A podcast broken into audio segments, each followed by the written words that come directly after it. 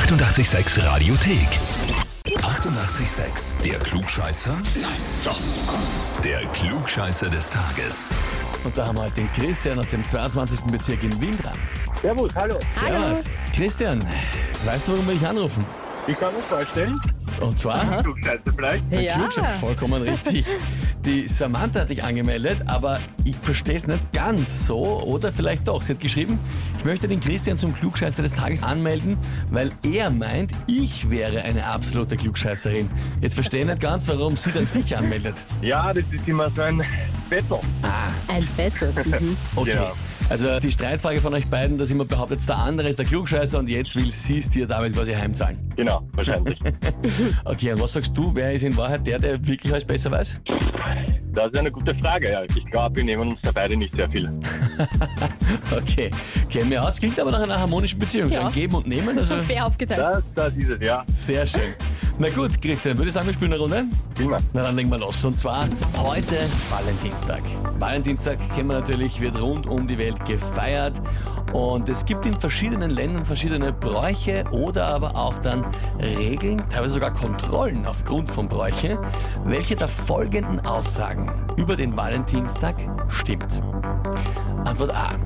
In Italien kontrolliert die Polizei in größeren Städten die Flussufer, weil es da den Brauch gibt, kleine Papierschiffchen mit den Namen der Verliebten ins Wasser zu lassen und aus Umweltgründen wird das natürlich heute nicht mehr geduldet. Antwort B. In Argentinien werden nicht nur Blumen an geliebte Menschen verschickt, sondern auch, oder verschenkt, sondern auch kleine Kakteen an Personen, die man nicht so gern hat. Natürlich im Spaß halt. Ne? Oder Antwort C.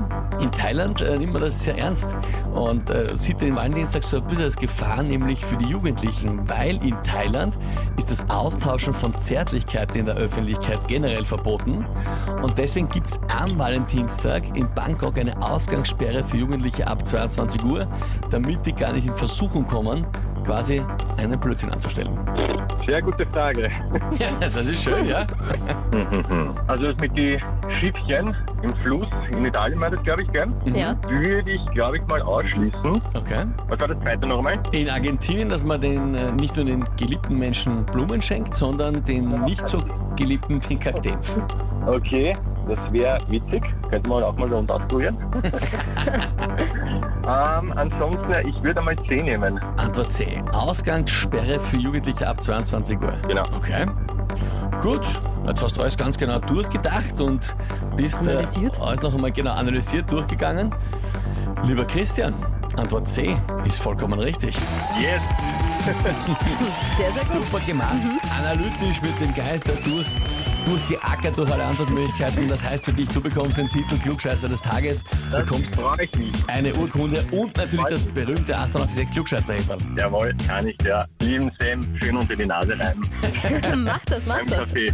Ja, ich glaube, das wird sie natürlich entsprechend ärgern, aber Ja. das passt ja auch. Ausgezeichnet, so soll es sein. Christian, viel Spaß damit und liebe Grüße an die Sam. Vielen, vielen Dank. Danke. Alles Liebe. Tschüss. Tschüss, Baba. Und jetzt natürlich an euch die Frage.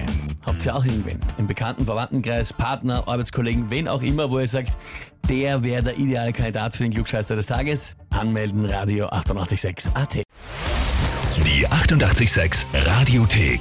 Jederzeit abrufbar auf radio886.at. 88,6. Eighty-eight, sex.